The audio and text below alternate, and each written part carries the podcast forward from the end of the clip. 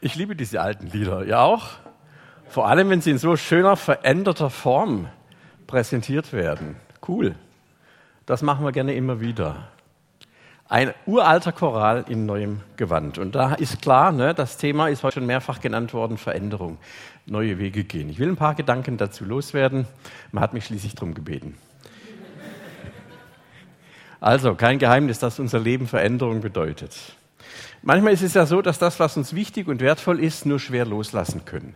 Zum Beispiel, ich kann mir vorstellen, auch das, oh, guck mal hier, Veränderung äh, auf unerwünschte Weise. So. Okay, also, wenn zum Beispiel die Kinder in die Schule kommen, das ist ein weiterer Entwicklungsschritt und wir müssen sie loslassen. Da kommen neue Einflüsse, es hat schon im Kindergarten angefangen. Am liebsten möchte jemand seine Kinder bei sich behalten und bewahren. Und unsere Kinder sind ja schon längst erwachsen und lang aus dem Haus. Aber auch wir müssen uns immer wieder zurückhalten und sagen, ja, ihr seid zwar unsere Kinder, aber ihr sorgt jetzt für euch selbst. Veränderung. Und Veränderung ist im Grunde genommen etwas sehr Positives. Wenn es sich nicht mehr verändern würde, was wäre das für ein Leben? Und manchmal, das habt ihr auch schon gemerkt, wenn wir was wirklich festhalten, dann zerrinnt uns das wie zwischen den Fingern. Leben ist Veränderung. Natürlich macht dann, wenn was Neues kommt, erstmal wenigstens ein bisschen unsicher. Es macht uns vielleicht sogar Angst. Es ist unbekanntes Terrain. Und deswegen versuchen wir das schon auch zu vermeiden. Weil es gibt ja gute Gewohnheiten, nicht wahr?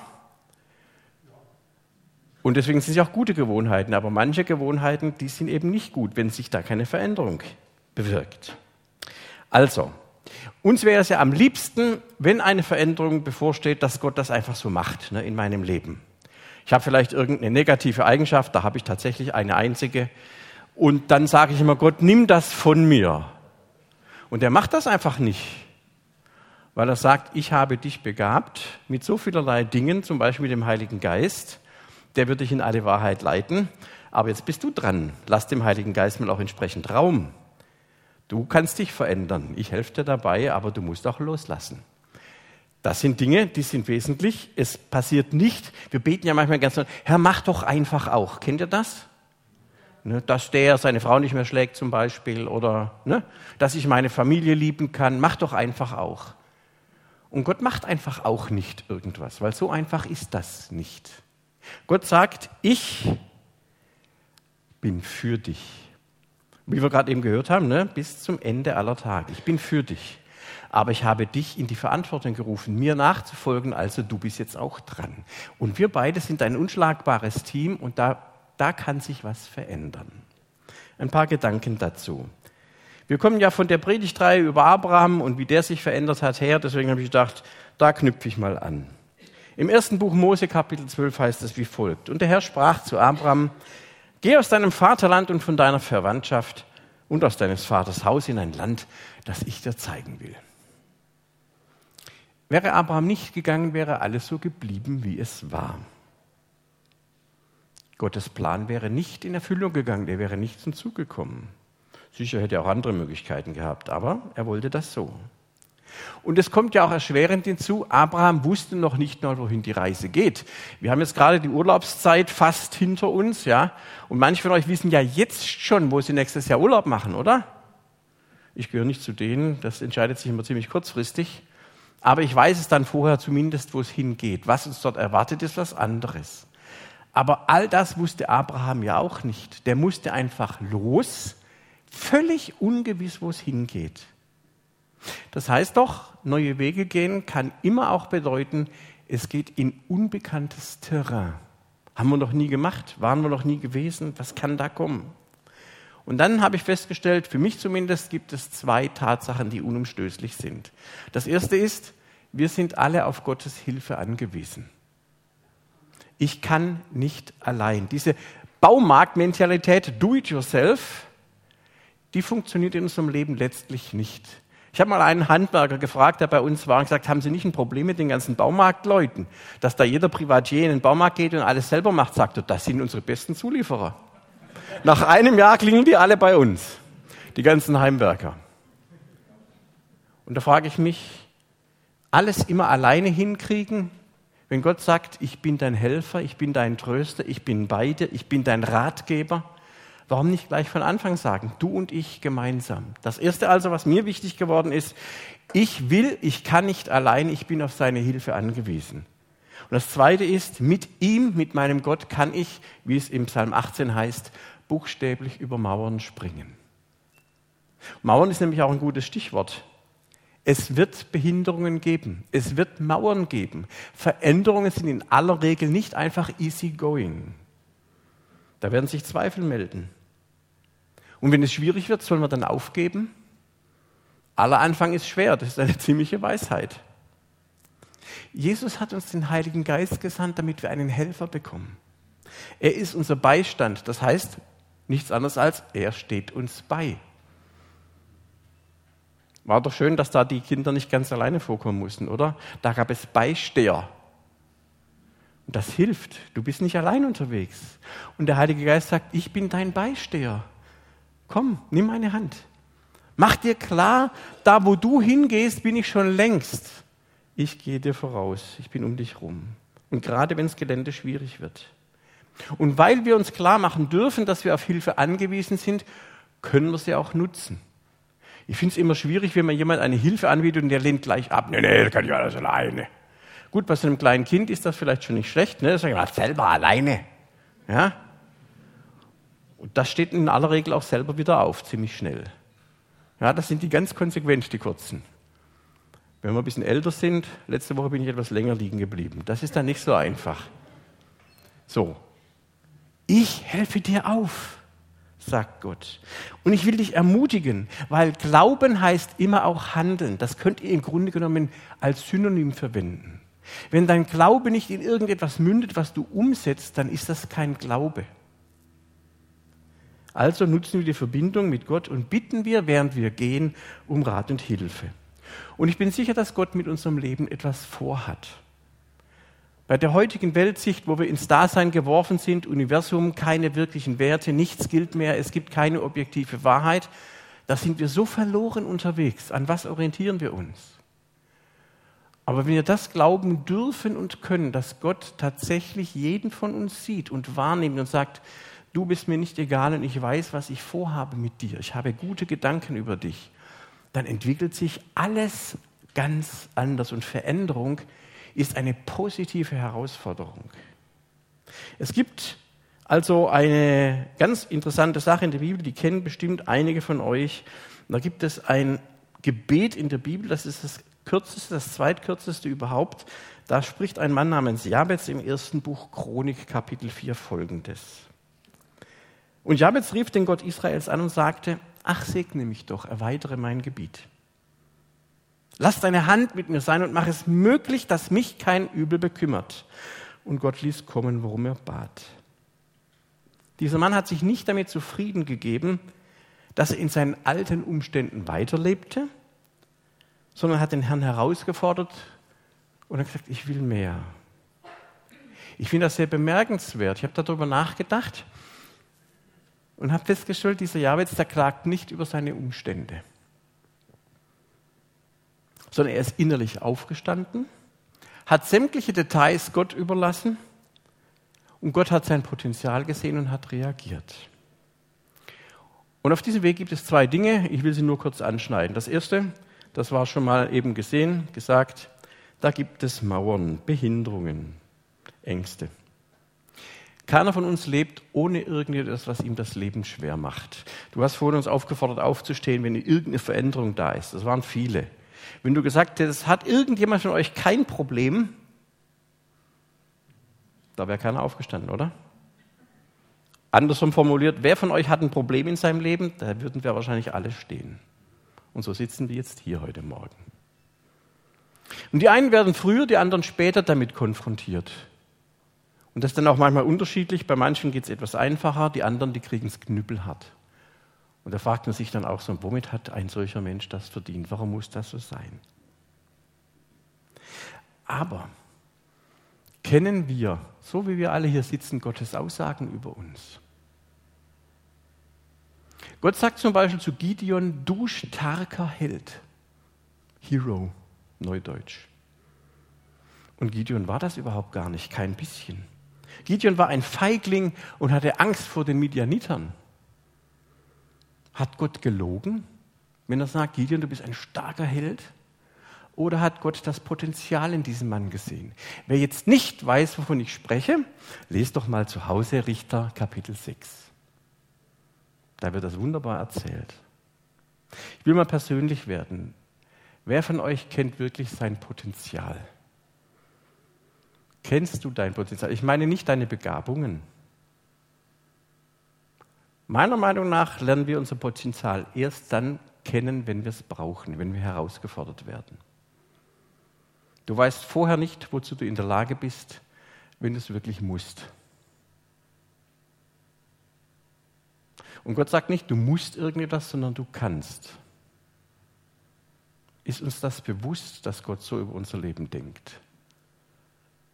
Wir sehen überall Herausforderungen, Verpflichtungen, Überforderungen, Dinge, die uns lästig sind, die wir am liebsten mal eben wegbeten wollen. Herr, mach doch einfach auch. Und Gott sagt, du musst gar nichts, aber weil ich mit dir mitgehe, Heiliger Geist, Tröster, Beistand, kannst du, und zwar du kannst viel mehr, als du glaubst. Und wenn du glaubst, dass du mit deinem Gott über Mauern springen kannst, dann geh doch mal ein paar Schritte zurück und nimm Anlauf. Du weißt ja nicht, wie hoch du kommst. Und du sollst wissen, Gott ist dein Ermutiger. Sein Wort ermutigt dich. Seine Gedanken über dich ermutigen dich. Was er mit dir plant, darf dich ermutigen. Was sind denn die Behinderungen, die wir so gewöhnlich haben? Wir sagen, oh, dafür habe ich aber keine Zeit. Dafür fehlt mir das Geld. Ich habe keinen Mut. Oder ich habe kein Ziel, keine Vision, weiß gar nicht. Mein Glauben fehlt mir, ist zu gering, meine Kraft. Ach, ich bin nicht so ausgebildet, das kann ich nicht. Ich will sagen, dass Behinderungen keine Verhinderungen sind. Und dass wir uns mal überlegen sollen und dürfen, ob das, was wir als unseren Mangel erkennen, nicht auch Bequemlichkeit und Ausreden sind und Angst vor Veränderung letztlich. Wir verändern nur dann etwas, wenn es wirklich sein muss. Solange der Laden einigermaßen läuft, da machen wir lieber nichts. Ich weiß noch in der Schulzeit, ich habe nichts gemacht, gar nichts. Noch nicht mal Hausaufgaben, ganz schlechtes Beispiel. Deswegen bin ich heute Pastor geworden. Und am Ende des Schuljahres kriege ich das Zeug, kriegen wir alle Zeugnis. Und ich schlage meins auf und gucke in die Noten rein und denke, das ist nicht meins. Vorne stand mein Name. Scheiße, war das schlecht. Das war richtig schlecht. Halbjahreszeugnis. Und da gab es zu Hause ein paar Gespräche. Und dann habe ich ein halbes Jahr lang mal was gemacht und siehe da, das lief dann auch. Nächstes Jahr ist es wieder so gewesen. Also Veränderung ist gar nicht so einfach. Aber merkt ihr, worauf das rausgeht? Wir verändern nur was, wenn wir müssen. Und Gott sagt, ich stehe dir bei und fang doch früher an. Du hast so viel Potenzial und in deinem Leben gibt es so viel, was du ändern kannst. Als Gottes Kind und Nachfolger dürfen wir geistlich reagieren. Wir schauen von den Umständen weg. Elia am vertrockneten Bach zum Beispiel. Er war völlig verzweifelt und Gott hat ihm gesagt, geh jetzt. Schau nicht auf das, wie es jetzt ist, sondern schau auf das, was ich dir geben werde. Wir schauen von den natürlichen Möglichkeiten weg. Denkt an den Josef, der im Gefängnis war, der Mundschenk hatte ihn vergessen. Da gab es nichts mehr, worauf der hoffen konnte. Es wird immer Umstände geben, die einen neuen Weg verhindern wollen. Und deswegen müssen wir die Position, aus der heraus wir was betrachten, verändern. Wie ist das mit den übernatürlichen Möglichkeiten Gottes, den zahlreichen Wundern, die in der Bibel erzählt werden? Ich will kein einzelnes Beispiel nennen, aber was sagt uns das heute? Glauben wir das, dass Gott alles möglich ist und nicht nur damals in der Bibel? Wo stehen wir denn jetzt unter unserem Problem? Dann hat es uns gefangen. Oder stehen wir mit Gottes Hilfe über dem Problem, dann haben wir das Problem gefangen. Das hört sich zwar einfach an, aber sollte man einüben. Dieser Jabez hat seine Bereitschaft gezeigt, dass er sich nicht unter das Problem geworfen hat, sondern gesagt hat, ich vertraue diesem Gott mehr und ich sage ihm jetzt konkret, ich möchte gerne mehr von dem machen, was du mir gegeben hast. Erweitere mein Gebiet. Lass meinen Einfluss wachsen. Jabez sagt, ich bin bereit, Verantwortung zu übernehmen.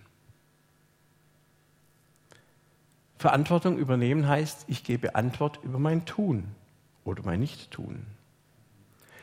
Kurz diese Beispiele: Abraham, Mose, Gideon, David.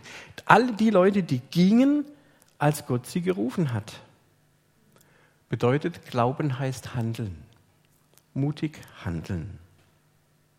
Also die Frage an jeden von uns, gibt es Gaben, gibt es Potenzial, das in dir, das in uns, in euch schlummert, das wir noch gar nicht wirklich eingesetzt haben. Dass wir immer so ein bisschen auf der sicheren Seite bleiben. So das Christsein so nehmen, so möglichst wenig Probleme, möglichst wenig Herausforderungen, möglichst wenig Bekenntnis, auch in der Öffentlichkeit, dass wir wirklich nirgendwo anecken und so halbwegs unbeschadet durchkommen. Oder haben wir einmal irgendwann gehört, dass Jesus zu uns sagt, ihr seid das Licht der Welt. Ihr seid hier in all den Herausforderungen und Schwierigkeiten, weil ich das will, weil ich nämlich nicht euer Leben verbessern will. Darüber, was ich jetzt gerade sage, geht es nicht darum, dass wir unser Leben optimieren mit Gott. Ja, Wohlstand und alles Mögliche wird wunderbar, wenn wir nur Herausforderungen begegnen. Es geht nicht darum, dass es uns besser geht, sondern es geht darum, dass wir für Gott tauglicher werden, hier auf dieser Welt einen Unterschied zu machen. Und das wird auch bei uns unglaublich viel verändern. Gott will, dass allen Menschen geholfen werde und sie zur Erkenntnis der Wahrheit kommen. Aber dazu müssen wir zur Veränderung bereit sein. Glauben heißt handeln. Steh mir bei, heißt es bei Jabez, steh mir bei, wenn ich nun neue Wege gehe. Und ein letztes will ich noch kurz anschneiden, wenn wir uns auf den Weg machen, wenn wir im Glauben handeln, dann werden wir daneben greifen, dann werden Dinge schiefgehen. Und ich nehme in unserer Kultur etwas wahr, was mich sehr traurig macht, was mich ärgert. Das betrifft auch uns in Gemeinden. Nur ja, keine Fehler machen. Du kannst hier nur Musik machen, wenn du gut genug bist. Wenn du hier vorne einen Viertelton zu tief oder zu hoch singst, da gibt es garantiert einige aus der Gemeinde, die das merken, die, die sagen dir das hinterher auch. Ziemlich deutlich. Das habe ich nicht erfunden. Oder ich habe vergessen, über irgendetwas zu sprechen, was zu dem Text gehört. Der Meinung von euch jemals, jemand, das kriege ich dann unter Umständen auch ziemlich schnell gesagt. Oder jemand fängt an, irgendwo mitzuarbeiten und es läuft halt nicht so gleich, wie man sich das vorstellt. Nicht so gut. Und daher sagen viele von uns, nö, wenn es heißt, du kannst deine Gaben hier einbringen, du kannst mitmachen. Nö, ich habe erlebt, wie das kommentiert wird wenn ich einen Fehler mache, das kommt nicht gut. Sag mal, Freunde, wo sind wir eigentlich hier? Und das ist doch in der Wirtschaft genau das Gleiche. Gibt dir doch keine Blöße. Wer war's? Wissen wir doch alle, oder? Und wenn du mal zugibst, dass du der warst, der da mal was vergessen hat oder zu viel abgeschnitten oder ich weiß nicht was, ist auch nicht so hilfreich. Haben jedenfalls einige von euch erzählt. Bei Gott ist das komplett anders und deswegen darf und soll das auch bei uns komplett anders sein. Wir dürfen Fehler machen, weil wir lernen aus Fehlern. Und jede Firma, die was auf sich hält und die wirklich gut laufen kann, die feiert jeden Fehler, den die Angestellten machen, weil du lernst aus deinen Fehlern. Du weißt, okay, das mache ich so in Zukunft nicht mehr oder vielleicht nur noch zweimal. Alle großen Erfindungen der Menschheit sind die Folge von fehlerhaften Versuchen, bis das endlich geklappt hat, was uns heute so selbstverständlich ist. Fehler sind nicht das Problem. Keine machen zu dürfen oder dabei zu bleiben, das schon. Und Gott hat uns nicht als Roboter geschaffen, die machen keine Fehler, sondern Gott hat uns als Kinder geschaffen. So wie die, die wir hier gerade gesehen haben. Und die Kinder, die können lernen. Die stehen wieder auf, wenn sie Fehler gemacht haben, wenn es nicht geklappt hat. Und Gott hat gesagt, ihr seid meine Kinder und ich verlasse euch nicht. Also seid mutig, geht neue Wege und wenn er daneben greift, steht wieder auf. Ihr kennt ja diesen Satz, Grünchen richten und so, ne, die Dinge. Aber sei mutig, weil ich da bin. Schließen wir ab. Wie ist das jetzt mit uns? Sind wir denn bereit, jeder für sich einen neuen Weg dazu gehen, wo er vielleicht so eine halboffene oder eine angelehnte Tür entdeckt? Wo er sich vielleicht noch nicht getraut hat, durchzugehen bislang, egal worum es geht, sei doch mutig. Gott wird diese Bereitschaft belohnen. Und er wird dich dazu ermutigen, dass sein Reich durch dich in dieser Welt gebaut wird. Egal an welcher Stelle, das ist völlig egal, an welcher Stelle du unterwegs bist. Machen wir das mal ganz praktisch. Jabez hat gesagt, Herr segne mich. Das war gar nicht so bescheiden, oder? Ganz mutig. Interessant ist, er hat nicht gesagt, gib mir, was ich will. Wenn ich morgens bete, habe ich mir angewöhnt, nicht zu sagen, Herr, wenn ich so meinen Schedule angucke in meiner To-Do-Liste, das, das, das und das, das muss heute gelaufen sein, gib mir, dass das gelingt. Sondern ich bitte darum, Herr, segne mich.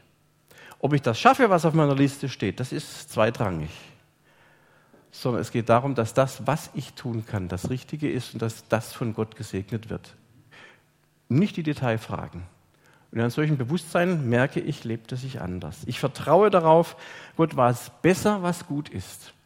Übernehmen wir das von dem Jabez. Bitten wir mutig, Gott segne mich. Und es könnte sein, dass er das ganz anders tut an diesem Tag, als du dir das vorgestellt hast.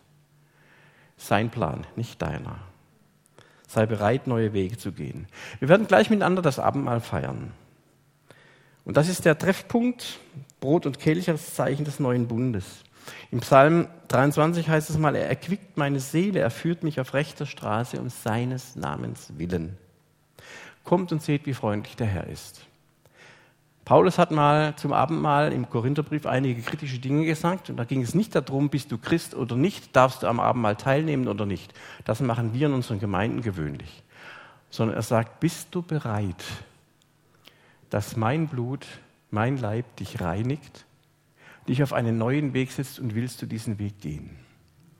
Denk mal drüber nach, ob würdig zum Abendmahl zu kommen nicht heißen könnte, ich bin bereit, mich darauf einzulassen dass die Gemeinschaft mit dem Auferstandenen mich auf neue Wege schickt.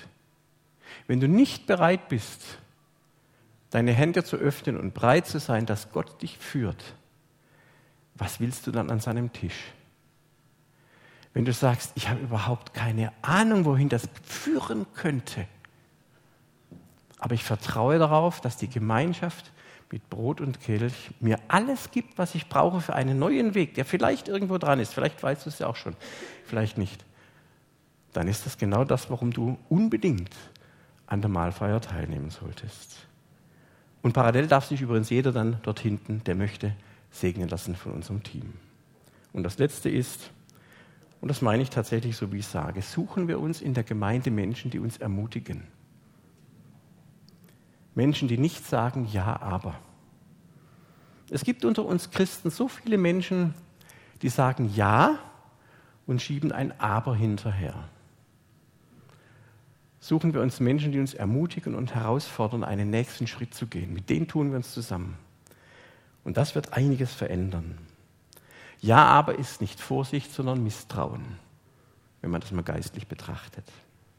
Also wünsche ich uns allen Mut auf diese Weise neue Wege zu gehen, weil am Anfang steht Gott, zwischendrin auch und wie wir wissen am Ende. So what? Was kann uns passieren? An der Hand unseres Herrn. Segen. Amen.